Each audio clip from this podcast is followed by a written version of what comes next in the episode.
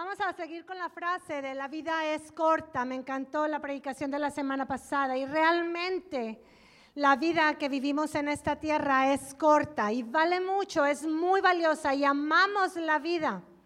Y queremos vivir largas vidas y ver nuestros sueños cumplirse. Y queremos ver a nuestras generaciones crecer y queremos ver que sus sueños se cumplan. Pero tú y yo tenemos que prepararnos para la eternidad. Tú y yo tenemos que prepararnos para esa eternidad que Dios ha puesto en nosotros y el día que termine nuestra vida aquí la podamos disfrutar. ¿Sí? Dice la escritura, mas buscad primeramente el reino de Dios y su justicia y todo lo demás vendrá por añadidura. Entonces tenemos que enfocarnos en, en nuestra vida, en lo eterno. Y nos gusta mucho usar una referencia, usar un eh, ejemplo práctico para poder dimensionar el valor de la eternidad. Y lo solemos dibujar como si fuera una línea, y voy a dejar mi dedo aquí, de aquí hasta aquí. Todo esto, de aquí a aquí, es la eternidad que Dios ha puesto en nosotros. No digo la eternidad de Dios porque la eternidad de Dios no la podemos dimensionar y no quiero que la dimensionen. Pero la nuestra sí, está así, de aquí a aquí. Entonces, ¿cuánto de esta línea de aquí a aquí equivale mis días mientras viva? Y luego en la primera instancia tú empiezas a pensar, no, pues así, si vivo 80 años, pero si tú empiezas a ver la eternidad, mmm, vienes y caes, es un puntito en esa línea. Tu vida en esta tierra es solo un pequeño punto hecho con una pluma de punto fino en esa línea de la eternidad. Entonces, vale la pena trabajar en lo eterno. Y hoy quiero compartirte una historia y titulé mi mensaje en esta hora, para esta hora, lo que no puede esperar. Lo que no puede esperar en esta vida para ti y para mí, para que podamos enfocarnos en lo eterno. Y es que todos un día vamos a morir, no, eso es indiscutible, eso es, todos vamos a terminar nuestra vida en esta tierra. ¿Y qué va a pasar después? Eso es lo importante. Y voy a contarles una historia, vamos a leer una historia en el Evangelio de Lucas que se llevó a cabo en la ciudad de Jericó. Pero quiero hablarte primero de la ciudad de Jericó. Jericó es una de las ciudades que hoy en día se cree que es de las más antiguas en la historia. Fue una ciudad amurallada, protegida. Se han encontrado eh, restos de, de murallas, de varias murallas diferentes en esa ciudad. Cuando Josué llega a la tierra prometida y Moisés le da la estafeta de que él dirija al pueblo a tomar posesión, es la primera ciudad que conquistan. Y era una ciudad amurallada y destruyeron los muros y quemaron la ciudad y la destruyeron por completo. Solo se salvó Raab y su familia, ¿se acuerdan? Y Josué lanzó una palabra sobre Jericó y dijo que el hombre que se atreviera a reedificar esa ciudad iba a ser maldito. En tiempos de los reyes esa ciudad estaba destruida y sirvió en algún tiempo como refugio.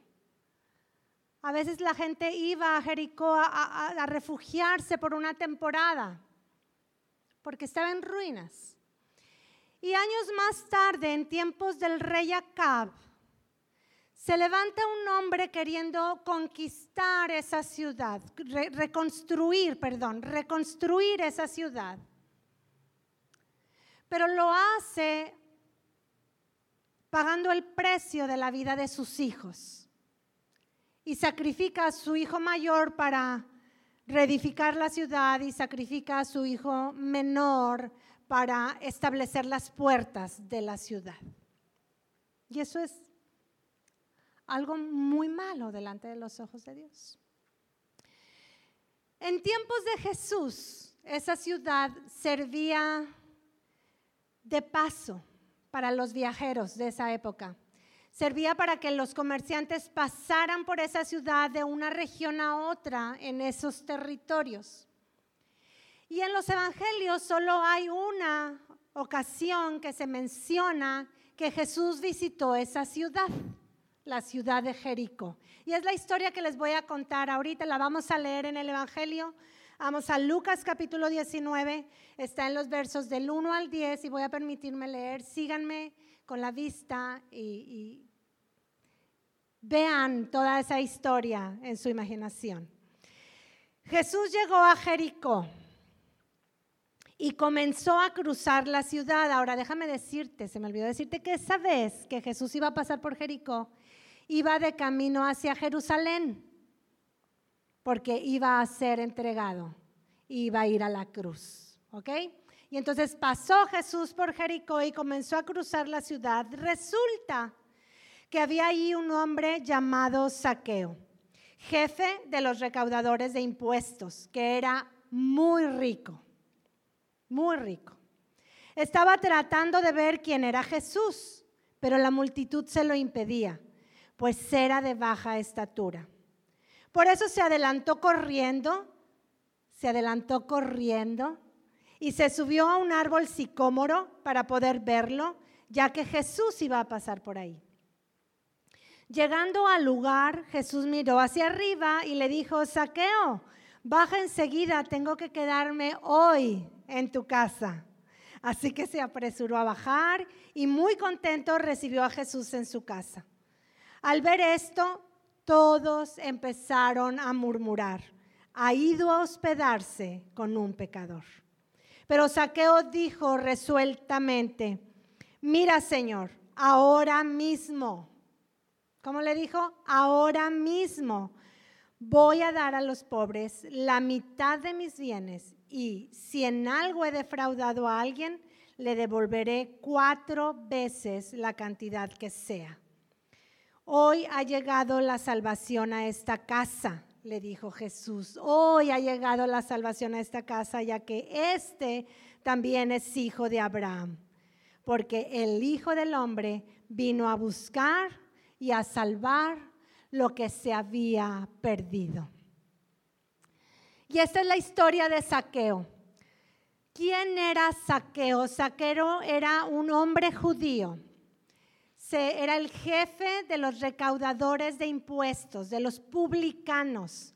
Déjame decirte que los publicanos eran los peores pecadores en esa época. Los publicanos y las prostitutas eran de lo peor en esa época. ¿Por qué?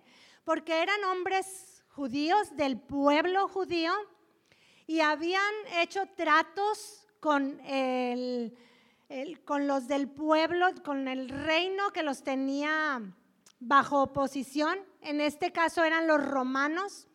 Y los recaudadores de impuestos hacían tratos con los romanos para recaudar impuestos, para eh, cobrar a todos y quitarles su dinero y llevar esos impuestos a las arcas de los romanos para enriquecerse y para hacer crecer su poder y entonces más oprimidos estaban los judíos en este caso. Y eran eh, estafadores, se enriquecían ilícitamente y por eso eran de los peores pecadores. Pero Saqueo supo que Jesús iba a pasar por ahí.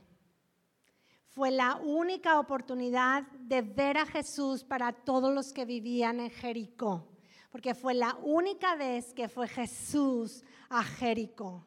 Y Saqueo se tomó el tiempo, se apresuró y corrió y no esperó para tener un encuentro con Jesús. Él quería conocer a Jesús, estar cara a cara con él, verlo, oírlo, saber quién era ese tal Jesús del cual ya había escuchado. lo que aprendemos de Saqueo es que él no esperó para encontrarse con Jesús. No podemos esperar para después, hay que conocer a Jesús hoy. Hoy estamos aquí tú y yo y estamos aquí escuchando su voz, su palabra. Estamos en su presencia. Aprovecha el día, no esperes más para conocerlo. Mira, Saqueo lo pudo haber visto de lejos, desde el árbol, ahí lo voy a ver pasar. Ahí voy a escuchar a ver qué dice. No, es mejor estar cerca de Jesús. La palabra del Señor dice que Él es nuestro Dios y nosotros somos ovejas de su prado. Si alguien oye su voz, dice, si escuchas hoy su voz, no endurezcas tu corazón. No puedes esperar para encontrarte con Jesús y para recibir su salvación en tu vida. Lo segundo que aprendemos de Saqueo es que él recibió a Jesús en su casa. Jesús le dijo, ¿qué estás haciendo ahí arriba, Saqueo? Vente, bájate, necesito llegar a tu casa a dormir. Venían caminando, venían atravesando toda la región para luego llegar a Jerusalén. Necesito llegar a tu casa. Y Saqueo le abre las puertas de su casa. No esperes a recibir a Jesús en tu casa. Sí, ahí en ese lugar en donde duermes, en donde comes, ¿sí? en ese lugar donde haces tus trabajos, donde vives tu dinámica familiar. Ahí donde haces esas llamadas cuando cierras la puerta y no quieres que nadie te escuche, ahí recibe a Jesús. Recíbelo y sírvelo. Imagínate el privilegio de saqueo de prepararle la cena, de recibirlo en el comedor, de darle una habitación, de levantarse muy temprano al día siguiente para prepararle el desayuno, atendió, adoró, sirvió a Jesús. No esperes para adorarlo. No esperes para recibirlo en tu casa. Ahora, ¿qué van a decir? ¿Sí? ¿Qué van a decir de ti y de mí? ¿Tú crees que Saqueo no se podía imaginar lo que iban a hablar de él? Todos empezaron a murmurar, híjole, va a casa de un pecador. Pero eso no le importó a Saqueo. Él sabía la fama que tenía delante de los que vivían en su ciudad, pero aún así no le importó y recibió a Jesús en su casa. Se trata de tu vida, se trata de tu eternidad con Dios. Así que no esperes para recibirlo en tu casa. Y lo tercero que hizo saqueo de inmediato, no esperó nada, se paró y se puso a cuentas con Dios. Y le dijo a Jesús, mira Jesús, de mis bienes, la mitad lo doy a los pobres. La mitad de lo que tengo de lo que él se había enriquecido, dijo, se lo doy a los pobres. Y además, si a alguien defraudé, si le cometí fraude a alguien, si le robé a alguien, se lo devuelvo cuadruplicado. Imagínate el tamaño del pecado que tenía Saqueo en sus manos que se despoja de la mitad y además devuelve lo que había robado cuadruplicado. Tomó acciones drásticas. Saqueo tomó decisiones de cambios. Se puso a cuentas con Dios. Ahora tú me vas a preguntar, ¿por qué Dios siempre quiere que cambie? ¿Por qué quiere que cambie una cosa y lo que cambie otra cosa y que cambie eso? Es muy fácil, iglesia. Pues porque somos pecadores. Él quiere cambiarnos porque somos pecadores, porque hacemos lo que a Él no le agrada y quiere que lo cambiemos. Y porque no hacemos lo que sí le agrada y también quiere que cambiemos eso. No esperes para cambiar. No digas después, cuando esté más grande. Eh, después, en otro tiempo, ahorita estoy muy ocupado, ahorita esto me está funcionando. No, deja que el Señor cambie tu vida y entrégale a Él y ponte a cuentas con Dios para que Jesús diga, hoy ha llegado la salvación a esta casa. Hoy, hoy es el tiempo. Todos nosotros necesitamos hoy tomar acciones. Y cada día de tu vida que tú digas, hoy es hoy, tienes que tomar decisiones. Y tienes que recibir a Jesús en tu casa y tienes que conocerlo más todos los días, porque seguimos siendo personas y seguimos equivocándonos y seguimos sintiéndonos tristes y seguimos eh, sintiéndonos desanimados y de repente sentimos temor y de repente sentimos inseguridad. Bueno, hoy es el día de conocer a Jesús, de recibirlo en nuestra casa y de hacer cambios en nuestras vidas. Siempre, iglesia siempre, no basta con hacerlo una sola vez. Cuando yo vi eh, en estos días para prepararme la vida de saqueo, yo dije, no podemos esperar.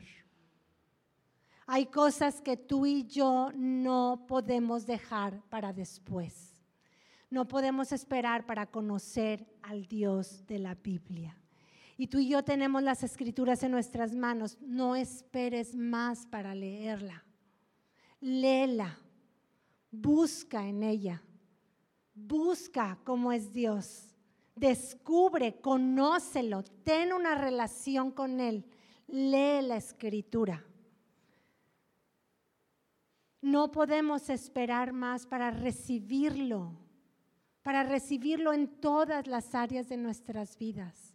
No podemos esperar más para ir a la cruz.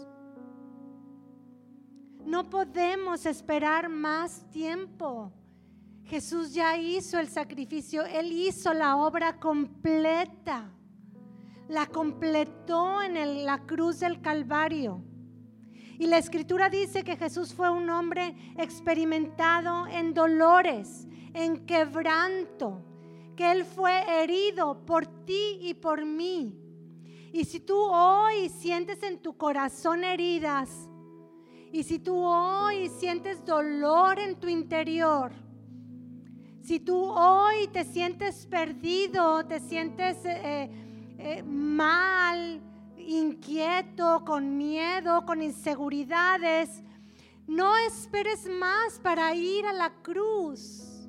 Jesús fue a la cruz para sufrir ese quebranto, para que tú y yo seamos rescatados y para que tú y yo ya no lo suframos más en nuestras vidas.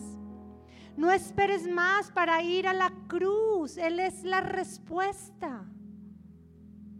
Ahora, si tú buscas otra alternativa, si tú dices, no voy a ir a buscar otra opción, si tú pides ayuda en otra parte, estás menospreciando el sacrificio de Jesús en la cruz. Si tú dices, no, pues primero voy a ir a tal lugar, primero voy a ir a tal terapia, primero voy a ir a, pues, a prepararme y a estudiar y a trabajar y, y buscamos en otra parte la solución a nuestro dolor, a nuestros problemas, estamos menospreciando a Jesús.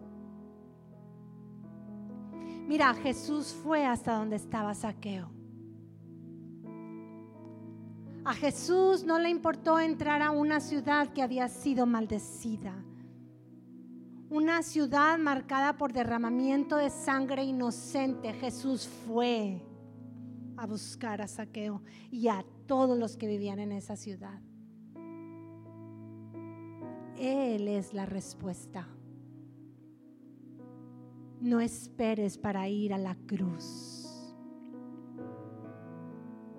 No esperes más tiempo para recibir la gracia, para tomar de la gracia. La gracia se dio en la cruz del Calvario. Jesús la derramó, Dios la derramó ahí, ahí está. Pero tú y yo tenemos que ir por ella. Tú y yo tenemos que buscarla. Tú y yo tenemos que apropiárnosla.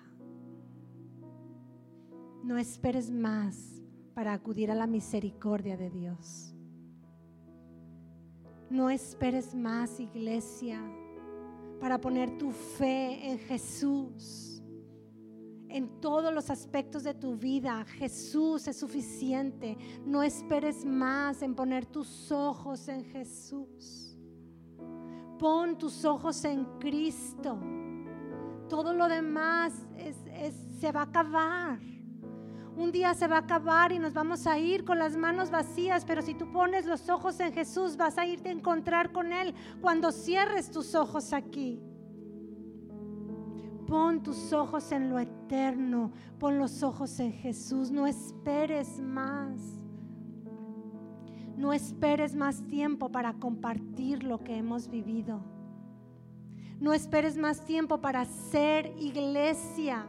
Jesús fundó la iglesia para que tú y yo seamos ese eh, instrumento para decirle a la gente que Jesús los ama.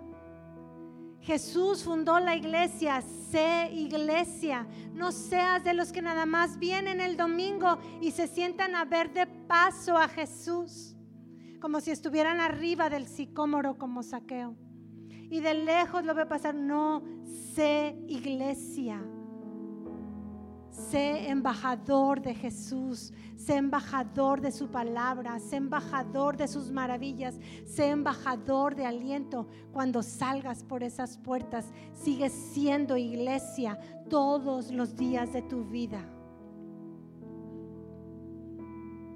Jesús fue a buscar y a salvar lo que se había perdido.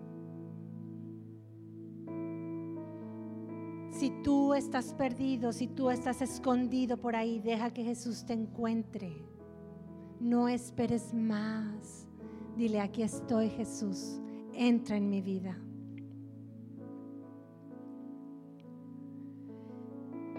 Saqueo corrió,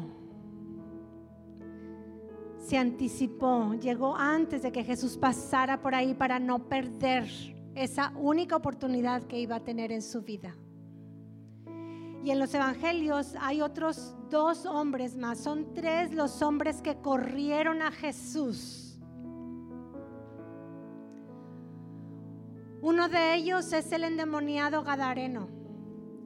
Cuando Jesús llegó en la barca a la región donde él vivía y lo vio de lejos, dice el Evangelio que el endemoniado corrió y se arrodilló a los pies de Jesús. Y es una historia hermosa porque el Señor lo liberta. Jesús sana a este hombre en su espíritu, en su alma, en su cuerpo, lo restaura y lo regresa a su familia. Y este hombre comparte en su ciudad lo que Jesús hizo con él. El segundo hombre que corre hacia Jesús es el hombre rico. Y el tercer hombre que corre a Jesús es Saqueo y se sube al árbol sicómoro. Y Saqueo recibió a Jesús y se puso a cuentas con Dios y convirtió su camino y dejó el pecado y devolvió lo que había robado. Se puso a cuentas con Dios, cambió su vida, la vida de Saqueo. Pero ¿qué pasó con el hombre rico? Llegó con Jesús corriendo y le pregunta, ¿qué tengo que hacer, Señor, para heredar la vida eterna? Y Jesús le dice, tienes que eh, cumplir los mandamientos, amarás al Señor tu Dios y honra a tu padre y a tu madre. Y el hombre dice, los he cumplido desde joven, yo siempre los he cumplido. ¿Qué más hago, Jesús? Y cuando Jesús le pide un cambio, cuando Jesús le dice que deje de amar el dinero, que venda sus posesiones, el hombre rico no quiso aceptar lo que Jesús le, le proponía, le pedía. Y dice la escritura que se fue triste. No se ganó la vida eterna. ¿Tú crees que Dios no le hubiera devuelto lo que Él le entregara? Claro que sí. Cuando tú le entregas algo a Dios, Dios te lo regresa multiplicado. Dios te regresa algo mejor y más grande. Cuando tú le entregas una parte de tu vida que a Dios no le gusta, Él te da algo mejor, algo más valioso que puedas disfrutar en tus días mientras estás en la tierra. Pero Él no quiso y perdió la vida eterna. No basta correr, iglesia, a Jesús. También hay que entregarle nuestras vidas, recibirlo en casa y hacer cambios para agradarlo.